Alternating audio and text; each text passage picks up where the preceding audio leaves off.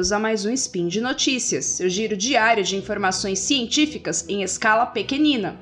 Hoje é 10 Caosian no calendário Decatrian e 20 de setembro de 2023 no calendário Gregoriano. Aqui quem vos fala é Samantha Martins e hoje falaremos sobre meteorologia. Vamos responder a pergunta: o que as chuvas intensas no Rio Grande do Sul têm a ver com El Ninho? Venham comigo. Speed Notícias.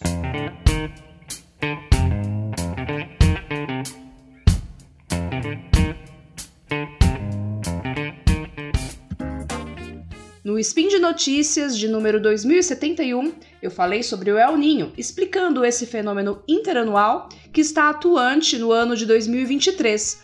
Na ocasião, mencionei que, de um modo geral e considerando a média para anos de El Ninho, a expectativa para o segundo semestre de 2023 é que o volume de chuvas seja maior na região sul e que ocorram mais secas na região norte, norte da região centro-oeste e região nordeste. Isso acontece porque ocorre um aumento das chuvas lá no Pacífico Equatorial, Central e Oriental, modificando um padrão global de circulação que chamamos de célula de Walker. Em outras palavras, o ar que subiu lá no Pacífico Central e Oriental desce quente e seco sobre a região Norte e Nordeste, dificultando a formação de nuvens e de nuvens de chuva nessa área. Essa área mais quente, seca e com maior pressão atmosférica em média funciona como um tampão, dificultando o avanço dos sistemas frontais para essas regiões. Os sistemas frontais, portanto, ficam presos na região sul do país.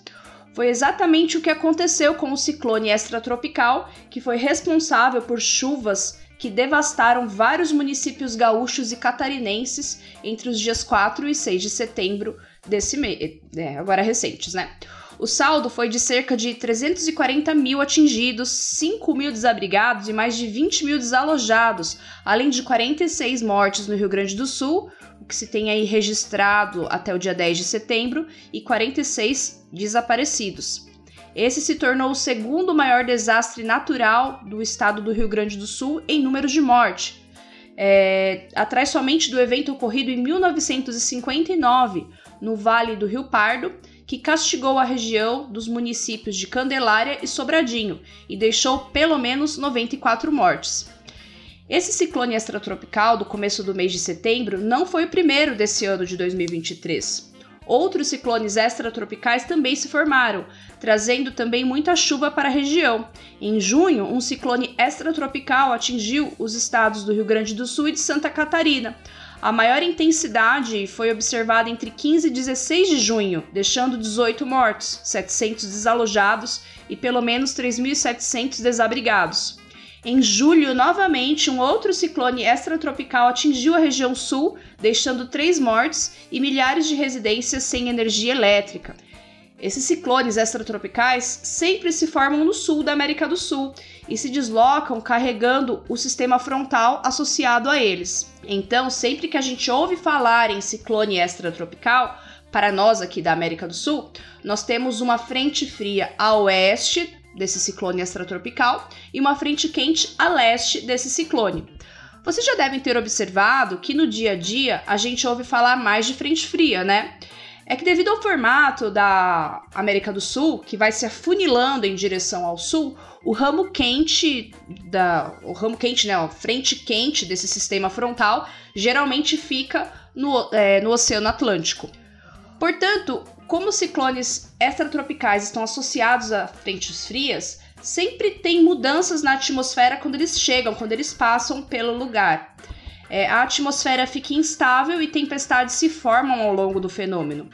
Como estamos em uma situação de El Ninho, que, como eu disse, dificulta o deslocamento das frentes frias ao longo do território brasileiro, esses sistemas meteorológicos eles ficam mais ali na região sul e ficam meio que presos lá e despejam toda a chuva nessa região. Reparem que eu estou falando em ciclone extratropical. Eu acho que vale a pena a gente mencionar que ciclones extratropicais são diferentes dos furacões. Furacão ou tufão são sinônimos de ciclone tropical.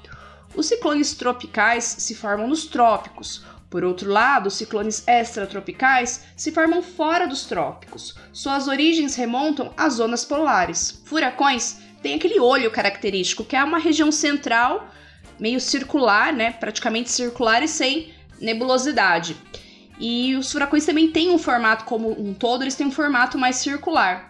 Já os ciclones extratropicais não têm o mesmo padrão visual organizado quando analisamos imagens de satélite. Geralmente estão associados com uma faixa de nebulosidade e muitas vezes é, as nuvens podem que meio que se organizar num padrão quase circular, mas sem a presença de um olho.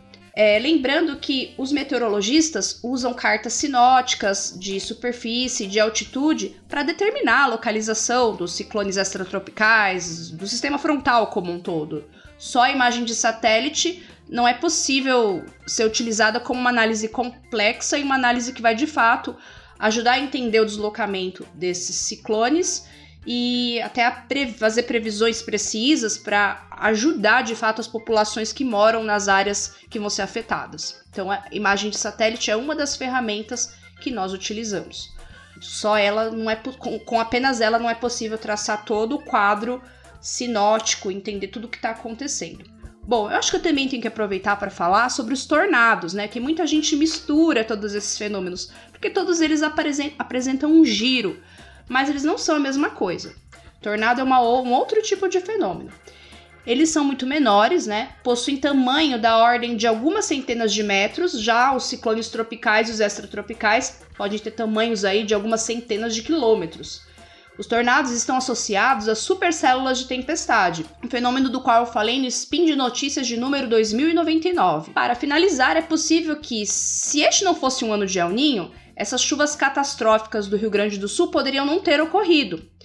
No entanto, isso não significa que apenas o El Ninho é o responsável. Além de existirem outros fenômenos meteorológicos de grande escala que se comunicam entre si, a gente precisa sempre lembrar do aquecimento global, que tem um importante papel no desenvolvimento desses fenômenos meteorológicos extremos. Você gosta do Spin de Notícias, do SciCast e dos outros podcasts do Guarda-Chuva do portal Deviante? Considere tornar-se um apoiador. Entre em deviante.com.br e clique em Seja um Patrono. Venha você também fazer parte do melhor grupo de WhatsApp. Até a próxima. Tchau, tchau.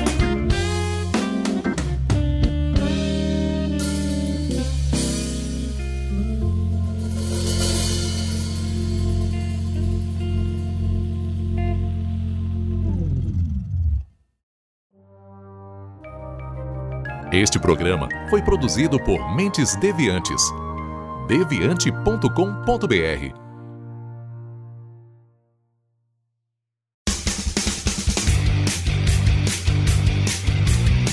Cortes, edição de podcast.